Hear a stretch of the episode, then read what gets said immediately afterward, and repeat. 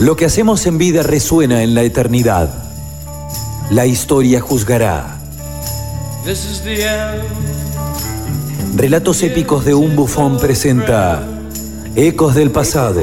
Ecos del pasado. No venimos a contar lo que pasó. Venimos a contar lo que se dice que pasó.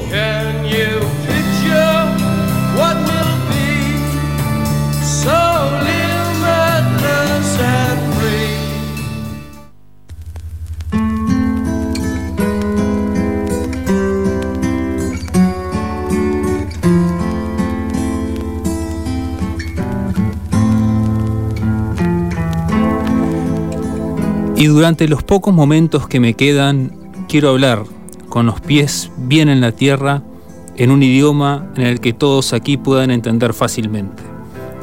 Hay algo sobre este artilugio que no me deja dormir por las noches, pero que, a la vez, no puedo conciliar el sueño sin él. Algo mecánicamente mágico, si es que eso existe, y es increíble que hoy, en tiempo donde todo es efímero, donde todo es visual, todavía persiste. Pero, ¿por qué no iba a hacerlo si le debemos tanto? Salvó miles de vidas durante las guerras industriales que azotaron al siglo XX, pero también nos salvó a cada uno de nosotros de nuestra propia soledad, de nuestra propia miseria, cada vez que un ángel gris nos hacía compañía. Vislumbró y relató hechos que la ciencia catalogaba de imposible pero que la técnica luego superó. Y así escuchamos como el primer ser daba aquel primer famoso y pequeño paso para el hombre, pero a su vez gigantesco paso para la humanidad.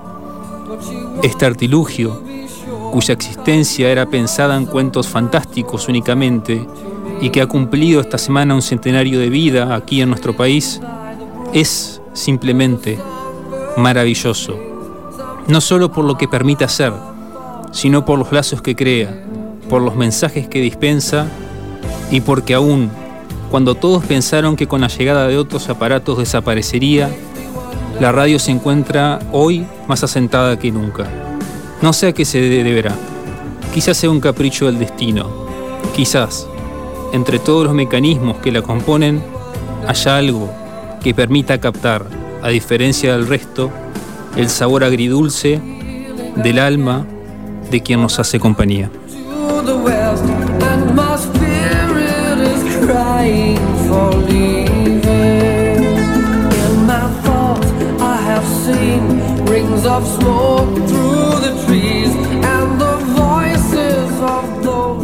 Excelente relato, profe.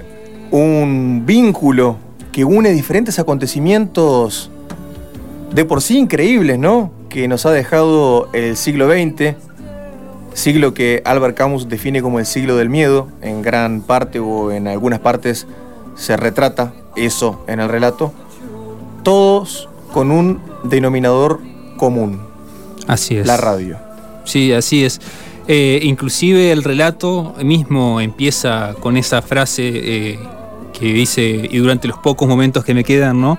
Es una frase de Malcolm X, uno de los máximos representantes de la radio eh, en Estados Unidos y que luchó por los derechos eh, civiles y raciales de los afroamericanos. A quien tenemos que recurrir más que nunca en este contexto con lo que ha pasado con Jacob Blake, después de todo lo que pasó con George Floyd, y en este día que tiene bajo la estrella el discurso I Have a Dream.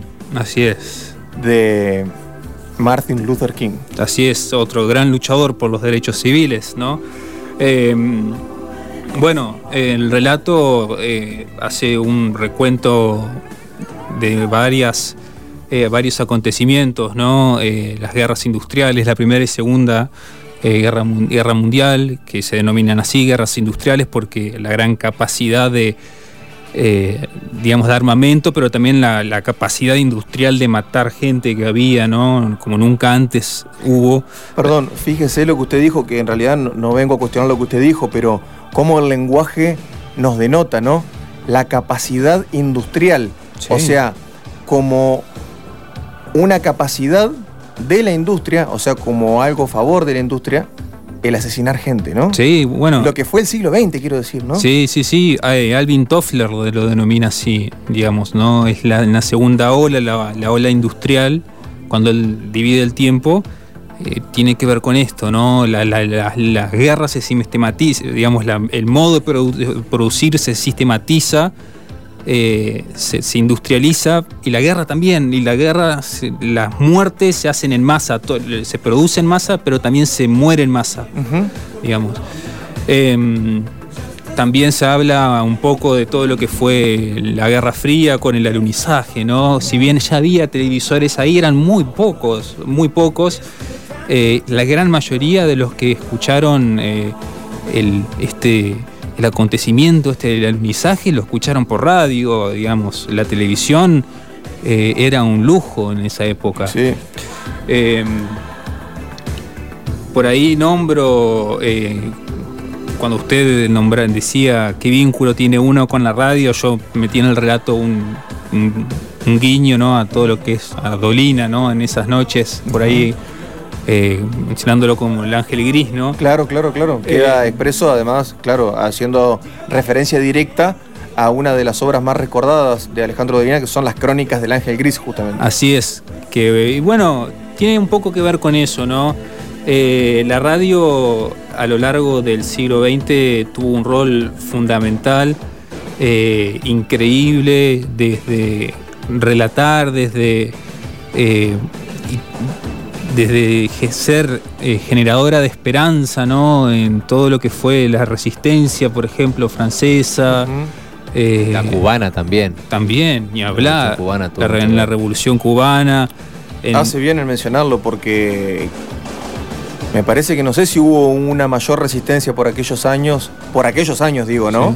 Eh, porque los historiadores hablan, y usted acá me corregirá si no, no hay ningún problema, hablan de el triunfo de la Revolución Cubana a la par de los intentos repelidos de invasión de Estados Unidos. así es de, tan Bahía, de Cochinos. Claro, tan grande fue el logro de que la Revolución triunfe como los intentos repelidos de Estados Unidos de invasión en la Bahía de Cochinos.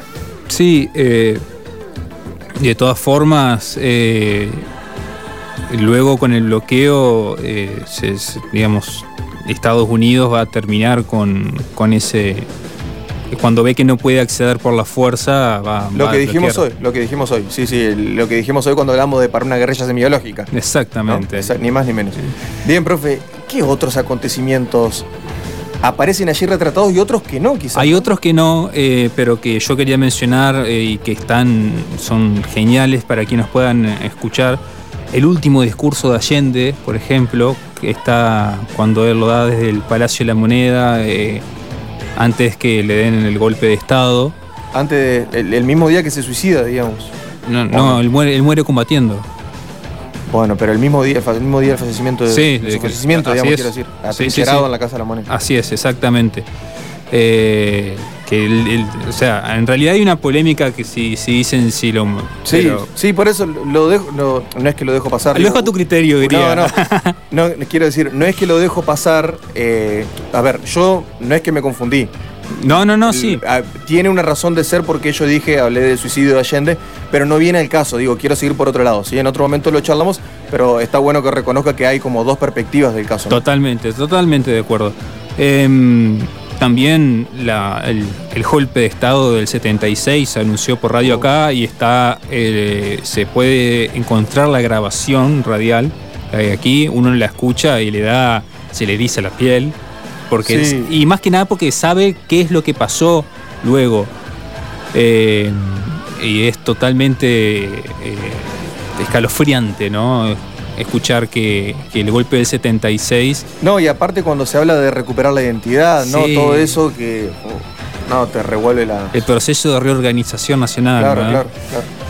El autodenominado proceso de reorganización. Claro, lo hemos dicho hasta el cansancio, haciendo alusión a recuperar valores que habían sido promulgados durante la llamada, el proceso llamado Organización Nacional de fines de 1870, ¿no? Principio de 1880. Sí, así es, de, todo lo que fue. Un centenario antes, digamos. Exactamente. Eh, que así incontables cosas, ¿no? La radio fue siempre, eh, estuvo ahí para, para, todos los grandes acontecimientos eh, que se dieron eh, cita en el siglo XX. Fue, si uno la busca, está. No importa en qué carácter, de qué carácter sea el acontecimiento o el proceso, está. Hay un relato no recuerdo de quién es, si es Fioravanti, pero de la medalla de oro que ganan en el doble pal sin timonel en Helsinki 52, Tranquilo Caposo y Eduardo Guerrero. El relato es realmente emocionante, yo lo quise traer para mi, parte deportiva, pero digo, es la última medalla de oro que gana Argentina en el milenio, porque después la gana en el 2004, digamos, con el fútbol y el básquet, un 28 de agosto. Eh, pero eh, digo, está la radio ahí también agarrándome de lo que vos decías y es un relato que es sumamente emocionante. Yo voy a ver si algún día puedo encontrar en el archivo porque está muy bueno el relato de, la, carrera, digamos, de un relato de remo, ¿no? Pero también habla un poco de la fantasía que, le imprime a toda la radio. Es que sí, es que uno por ahí eh, escucha, como vos bien decías, la radio y se imagina todo un mundo de cosas y después vos ves lo que realmente pasó y no, no, no, no alcanza, digamos, a... Es como que no te satisface de la misma manera que escuchar la radio. Eh, o a mí me, pasó muchas veces, por ejemplo, cuando eh, yo si bien no soy aficionado al, al fútbol, por ejemplo, eh, a mí lo que me gusta hacer con los partidos del Mundial, por ejemplo, es eh, escuchar la radio y, y, verlos con la televisión con el volumen en silencio. Silenciar a Viñolo, digamos. Es un gran ejercicio es para la salud. Y. Suscribo.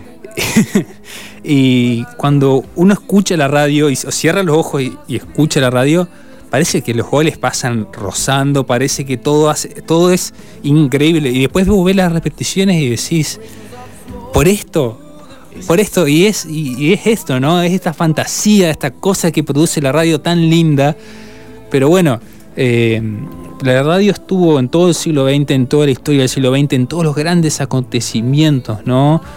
Eh, desde asesinatos hasta deportes, hasta de todo, en todos lados la podemos encontrar. Eso es algo que muy pocas eh, cosas se pueden decir lo mismo. Yo no sé si hay otro aparato que puede decir lo mismo, que tenga tanta vigencia como la radio, tanta llegada como la radio, y que, bueno, eh, siga tan vigente hoy, ¿no? Ha sido una compañía perpetua, profe. Creo que usted lo ha sabido retratar muy bien. Lo felicito también por su relato. Siempre es un verdadero gusto escucharlo, pero también leerlo, ¿no? Porque uno, digo, escucharlo, escuchar sus explicaciones, sus conocimientos, su esgrima en la oratoria, pero digo, al escuchar el relato en sí, uno también lo está leyendo un poco y siempre es un gusto. Hoy toca fibras íntimas de mucha gente que está del otro lado y que también se hace presente felicitándolo. Gran relato en homenaje a la radio en Argentina, en perspectiva histórica. Así que le hago llegar los mensajes, profe, y además el personal aquí mío y me animo a hablar por mi compañero Pipa Andresnik. Excelente relato y insisto, al escucharlo uno lo está leyendo y de las dos maneras, escuchando y leyendo, es muy placentero. Muchísimas gracias.